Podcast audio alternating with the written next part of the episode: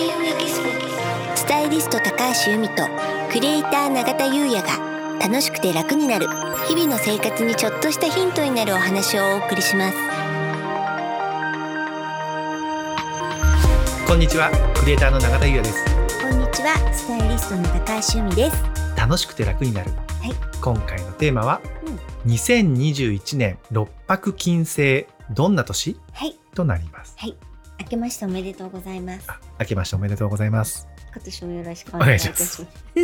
という一発目です。そうですよね、うん、六白金星、うん、六白金星はねあの去年も四石金星で同じ金星なんですけど大きくね違うんですよね去年とは。金星だけど違う。違う、うん、去年は何に自分が豊かさを感じるかっていうことを追求すればするほどで楽しめば楽しむほどいい年って言われてましたけど、うん、今年は自分の品格を上げることで運気が上がるという。品格を上げる。そう。だからちょっと楽しければいいっていうのよりはちょっとこう襟を正すような、うんうん、そんな年ですかね。そうなんですね。うん、うん、で品格を上げるってねなんかいろいろだと思うんですけれど、うん、なんかこうこんな人になりたいなみたいな自分に近づくっていうのも一つだと思うんですよね。はい、うん、うんで永田さんはこうこんな人素敵だなとか自分もこうなりたいなみたいなのってあります？そうですね、うん、その時々で、やっぱり自分の中で、もう勝手に、この人は師匠みたいな、ね弟子と認定されたわけじゃないんですけど勝手にこの人のことを師匠ってね、思ってる方はやっぱ何人もいます。はいそれこそね最初にあの CG デザイナーとして勤めた先の最初のディレクターの方にはかなり影響を受けましたし、でその後あの転職してコマーシャル系のあのプロダクション入った時にはそこの社長にはとてもお世話になって、まあ、こんな方になりたいななんて思いましたね。でその後曲がりしたプロダクションのえー、社長とかですね、うん、その方にもよくしていただきましたし、うん、そういう方々に似てきているってわけじゃないんですけども、うん、自分がそういうふうになっているような気もして、やはりそういった目標こうなりたいなっていうのは、あの大事かななんて思いますね。うん、由美さんは？はい、なんかねあのもちろんあのこの人素敵だなとか具体的には何人かいらっしゃるんですけどね、うん、でまたそれとも別でね、うん、こう日々あのいろんな人と接しますよね、はい、お店の店員さんであったりとか、であのまあいわゆる神対応っていうんですか、あのすごく素敵な対応していただいた時、まあ、はい、それは電話ででもあるんですけど、オペレーターの方とかね。なんかねすごい感動するんですよわかります。でなんてこの人って素晴らしいんだと思って。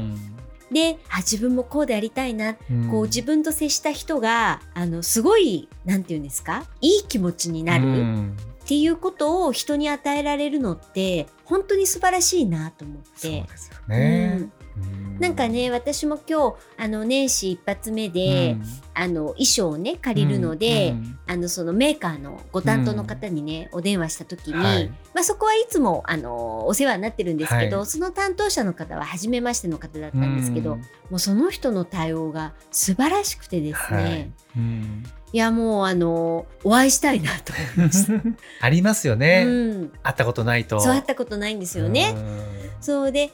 あとねでも私そういう時に、すごい神対応みたいなのに出会った時にですね、うん、あの必ずその自分がそれだけ感動したっていうのを伝えるっていう。相手も嬉しいですよね、うん、あのね伝えたいんですよね。あの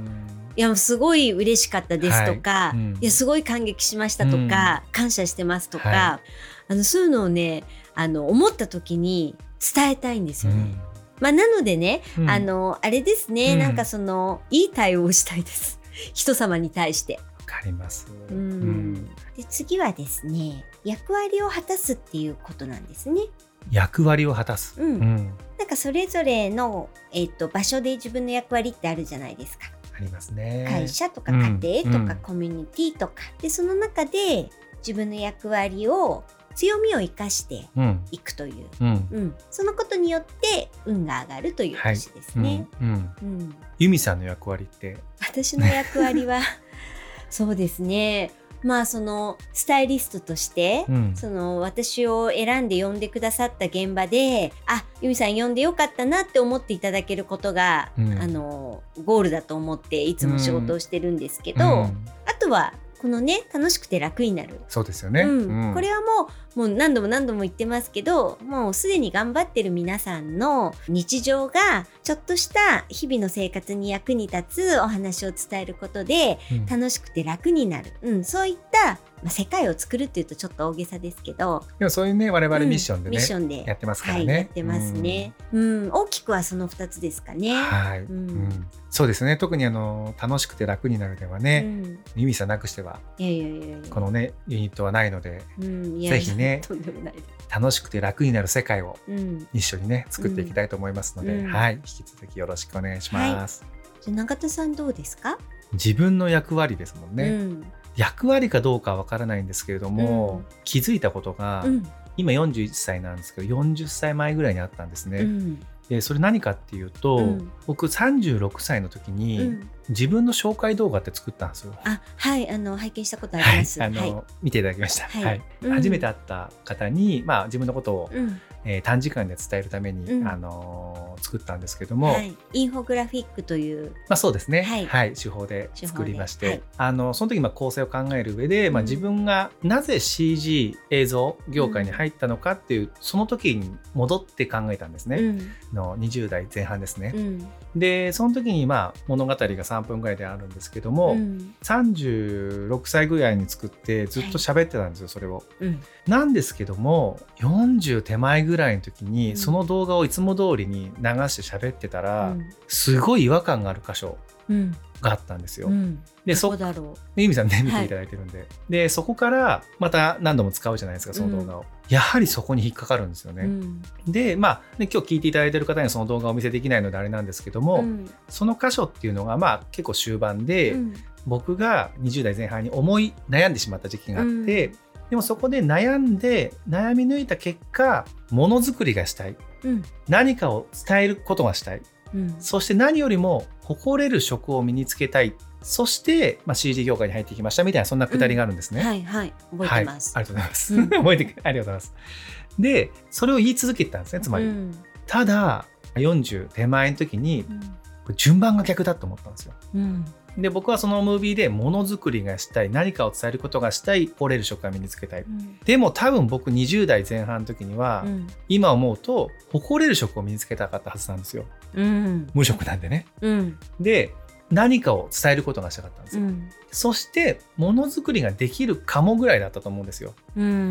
で何ができるかなって探して、まあ、CG パソコンとか得意だったんで、うん、CG の方に行ったと思うんですね。うん、だけれどもこう十何年もその CG 業界にいて、でじゃあ自分の紹介動画を作ろうと思った時にはものづくりがしたいのを最初に言ってるんですよ。これどういうことかっていうと、その十何年やってきた自分をそうであったに違いないって思ったと思うんですよ。うん、後付け？後付け、うん、つまりこの十何年も CG をやってきている。僕はきっと20代前半の時にものづくりがしたいと思ったに違いないと、うん、そういう自分だからこそ今この自分があるんだっ